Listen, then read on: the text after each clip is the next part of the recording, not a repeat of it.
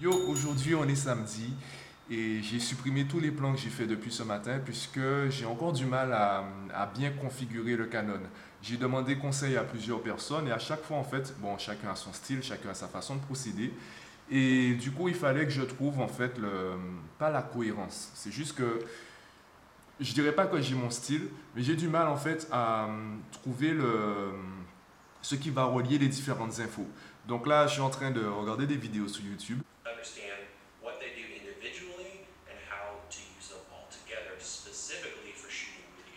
Je suis en train de regarder un peu les, euh, les avis, euh, prendre un maximum d'informations ce qui me permettra en fait d'avoir une image plus ou moins fidèle à la réalité.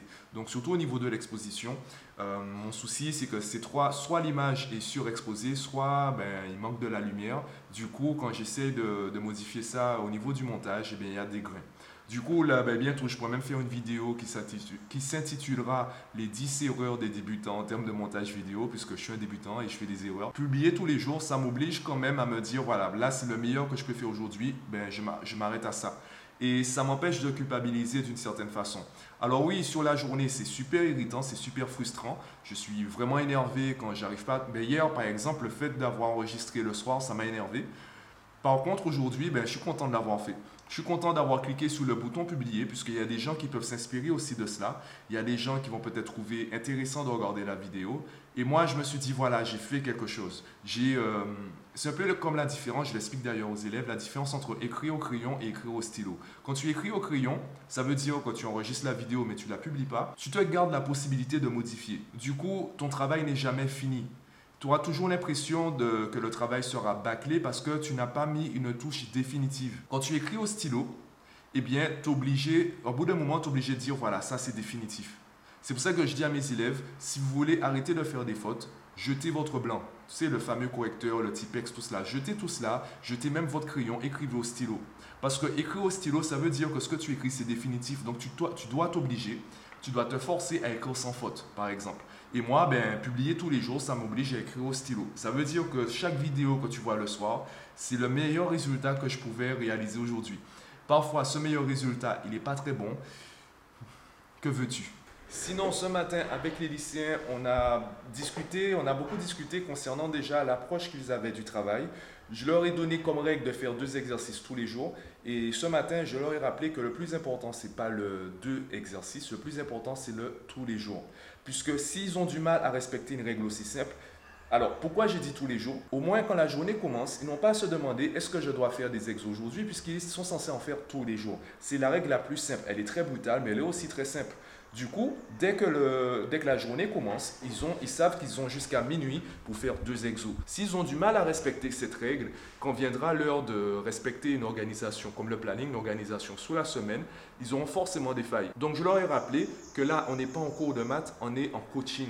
Et dans le coaching, on travaille notamment l'autodiscipline. S'ils ont du mal à s'autodiscipliner lorsqu'ils alors qu'ils ont des filets de sécurité comme leurs parents, les lycées, etc., c'est pas lorsqu'ils partiront faire des études, par exemple, allez, on va dire au Canada, dans une école d'ingénieur où il fait euh, moins 30 degrés euh, à certains moments de l'année. Quand ils seront dans cet environnement-là, avec euh, ces contraintes et surtout ces libertés, ils ont peut-être du mal à hum, s'autodiscipliner pour se dire, ben, même s'il fait moins 30 degrés, je vais en cours.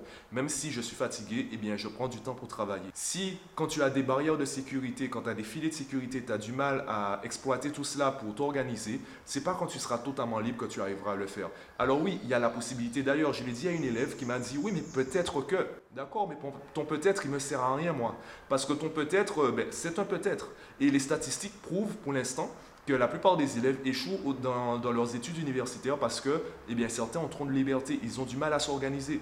Donc moi, je suis là pour euh, les euh, freiner ces échecs, pour leur montrer comment ils pourraient s'organiser. Après, s'ils ont un déclic, tant mieux pour eux. Mais s'ils ne l'ont pas, au moins ça va ralentir le, taux d'échec dans les études universitaires.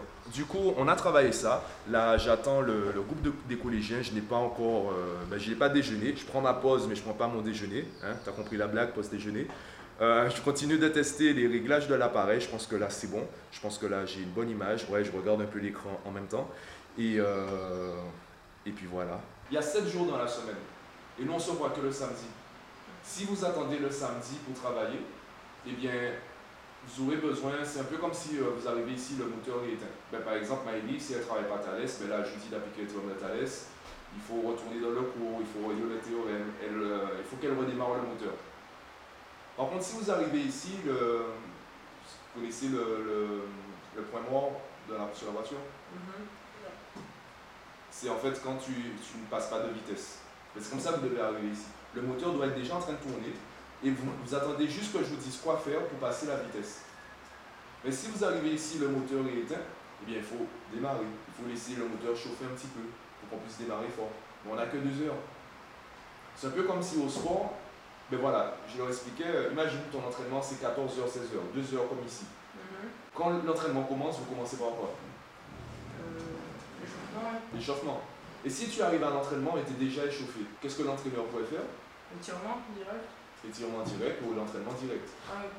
Et l'échauffement dure combien de temps? Environ 30 minutes? Non, juste 20 minutes. Enfin, si on prend en compte euh, l'étirement, oui, ça fait 30 minutes. 30 minutes. Ça veut dire que l'entraînement dure pas 2 heures, l'entraînement, l'entraînement dure 1h30. Mhm. 1h30 plus 30 minutes d'échauffement. Et si tu fais les 30 minutes d'échauffement avant l'entraînement, eh bien tu as 2 heures d'entraînement. Ça vous est déjà arrivé au club de basket de demander à l'entraîneur de faire des matchs et il vous dit euh, on le fera si on a le temps Ouais, oui. Ben, si toute l'équipe arrive plus tôt pour faire l'échauffement plus tôt, ben, vous aurez plus de temps pour faire des matchs.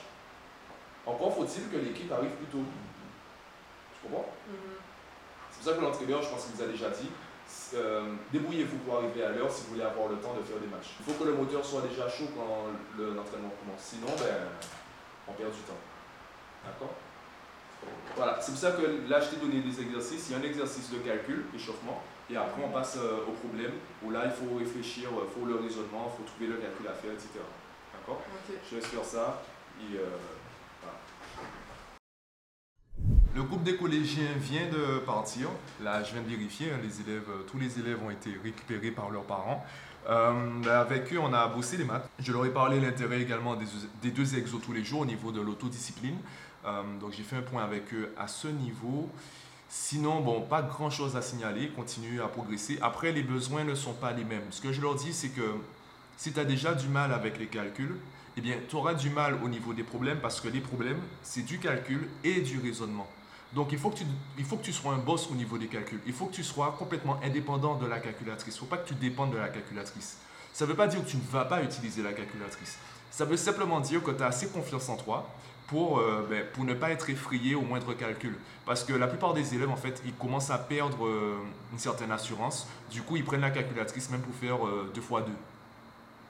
Donc là, le but, c'est qu'ils soient assez confiants, qu'ils soient assez bons en calcul, pour que lorsqu'on travaille ensemble les problèmes, ils puissent se concentrer véritablement sur la partie raisonnement.